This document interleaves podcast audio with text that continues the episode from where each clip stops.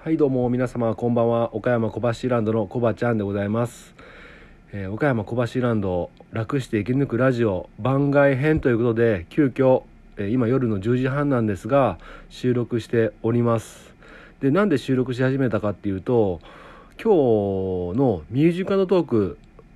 失恋した時に聴きたい曲っていうことでねえーリクエストいただきまして配信させてもらったんですがその1番目のお便りのえっとオタクさんからいただきました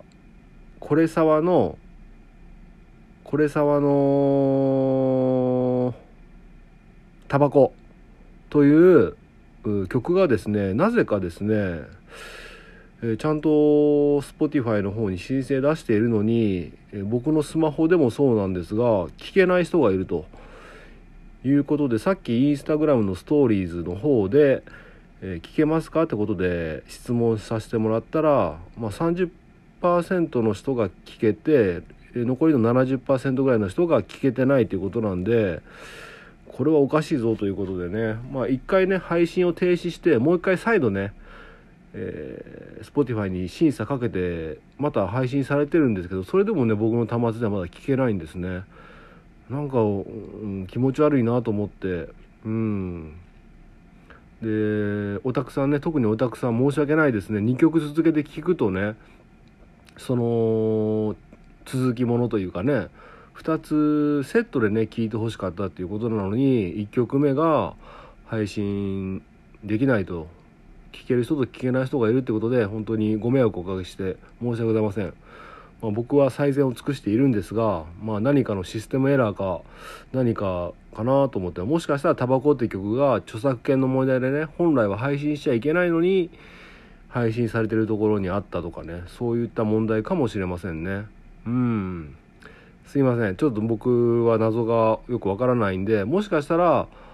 もう一回配信し直したので明日の朝とかにはもう聞けるようになってるかもしれませんね。はい。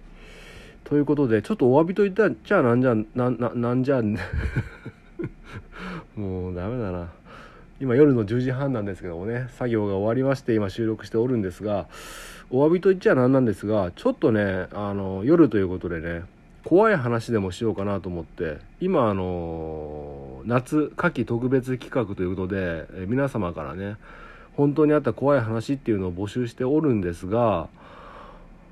なかなかねやっぱり集まらないと。まあそこまでね、えー人気番組というか視聴者がめちゃくちゃ多いわけじゃないので、まあ、分母がね少ないものでそれはお便りも集まりづらいんですけども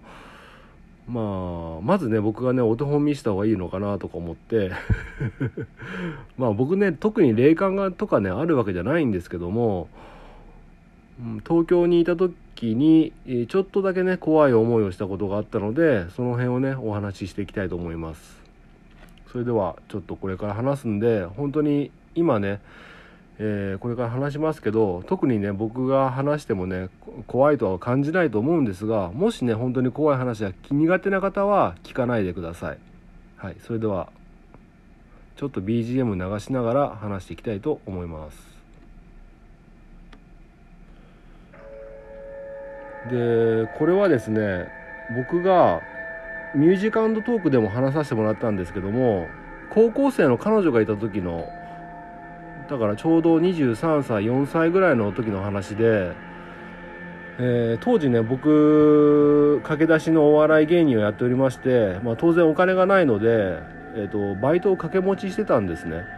うん。でバイトはその時は新聞配達のバイトとスーパーのレジ打ちのバイトを掛け持ちしておりました。で朝4時半に起きて新聞配達にえー行くんですね。4時半じゃなくて4時ぐらいだったかな。4時ぐらいに起きて新聞配達に行ってだいたい6時ぐらいに終わってまあ一旦部屋の方で三畳一間に住んでたんですけどもそちらの方で休んで、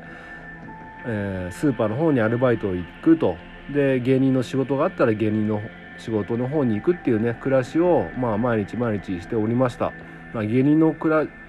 あのお仕事っていうのもほとんどなかったんですけどもね、まあ、オーディション受けてみたりとかいろいろしてたんですけども。で何が怖い話かっていうとその新聞配達の時にねちょっとね怖い思いをしたわけでございます。で、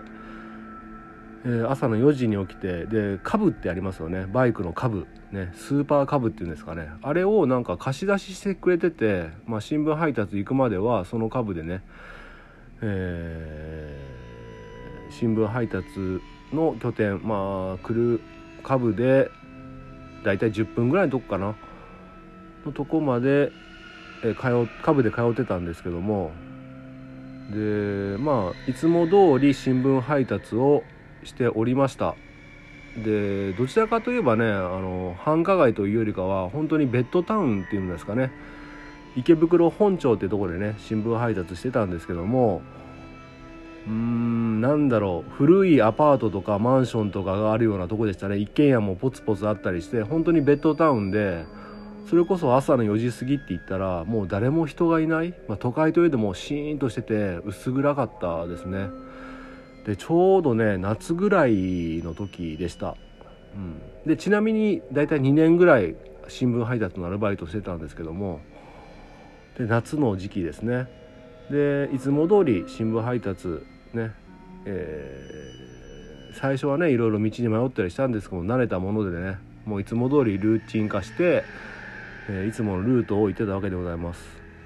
でいつも行くねマンションがありましてまあアパートかな。どちらかといえばアパートのようなまあ中間ぐらいですからアパートのマンションの間ぐらいの見た目の少しね古びたところだったんですけどもまあ、エレベーターの4階に行ってドアポストに入れるっていう配達が1機ありまして、えー、いつも通りねエレベーターに乗って、えー、4階までね4階のボタンを押したわけでございます、まあ、そうするとねなんかわかんないんだけど2階のボタンを押していないのに4階に上がる途中で2階で止まっちゃったんですよ。でガーッとエレベーターが開いてあれ？と思って誰も人いないんですね。いやおかしいなと思って閉めるボタンを押してまた上に4階まで普通に上がってったんですけどちなみにあのー、そのエレベーターのドアっていうのが想像つきますかね。ガラスになってて廊下が見えるんですよ。わかります？うん。だから透けて見えるような状態で網目になんかちょっとメッシュみたいなのが入っててわかるかな？うん。そんな感じでまあ一応ドアの前が見えると。で2階で開いておかしいなってことで、え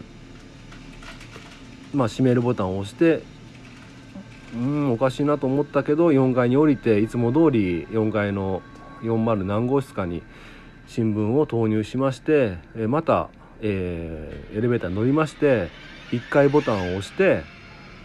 戻ろうとしたわけでございます。まあそのままずっとエレベーターは3階ってなって2階ってなってそしたらまた2階でパタッと止まったんですよ。でガーッと開くんですね。そうするとものすごいね線香の匂いがしたんですよ。さっきは感じなかった匂い線香の匂いがブワーッとしてで12345ぐらいの部屋が斜めに見えたんですね。斜めというか、えー、廊下沿いに4部屋ぐらいがあってで真ん中の扉がちょっと開き始めたんですよ。でその瞬間ものすごい寒気がして急いでドアを閉めて1階まで降りたんですね。なんかすごい嫌な予感がして。でバイクに乗って発進したんですけどなんか気になって2階を見上げたんですね。そうすると2階から長い髪の黒い髪の女性がこっちを見下ろしてたんですようわーと思って怖ーと思ってもう急いでバイク走らせて、えー、いつも通り残りのね新聞配達を終えて戻ってきたんですで先輩とかに仕事仲間に「いやさっきこんなことがあって」って話したんですけど「バカじゃないの?」とかってね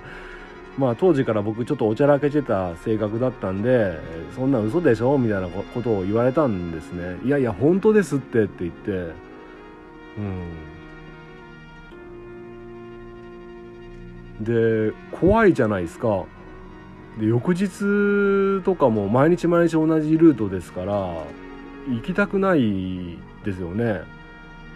で怖いから翌日は何だろう。そこに行くまで暗いなんだろう早く行くと暗い暗いから一番最後に回したんですよ。で最後の方が6時ぐらいになるからちょっと外が明るくなるじゃないですか。でその翌日は外が明るくなってからまあいつも通り4階のねところに配達に行こうと思って4階のボタンを押したんです。そしたらねまた2階で2階押してないんですよ。2階で開くんですよ。あれ？と思って。いやいやと思ってすぐ閉めるボタン連打して閉めてで4階の家行って4階の何丸40何号室かに新聞を入れてまた戻る。で1階に1階のボタン押しますよね。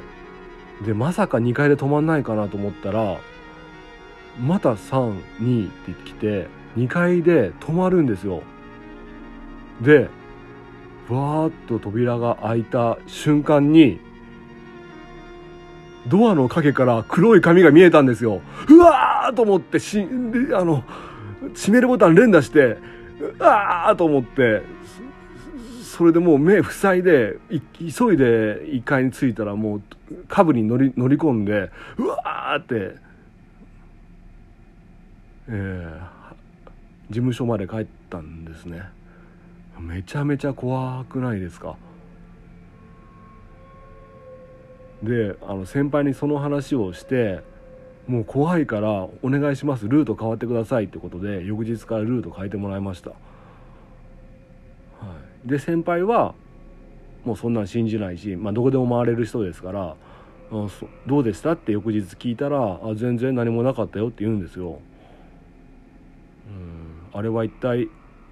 何だったんでしょうか？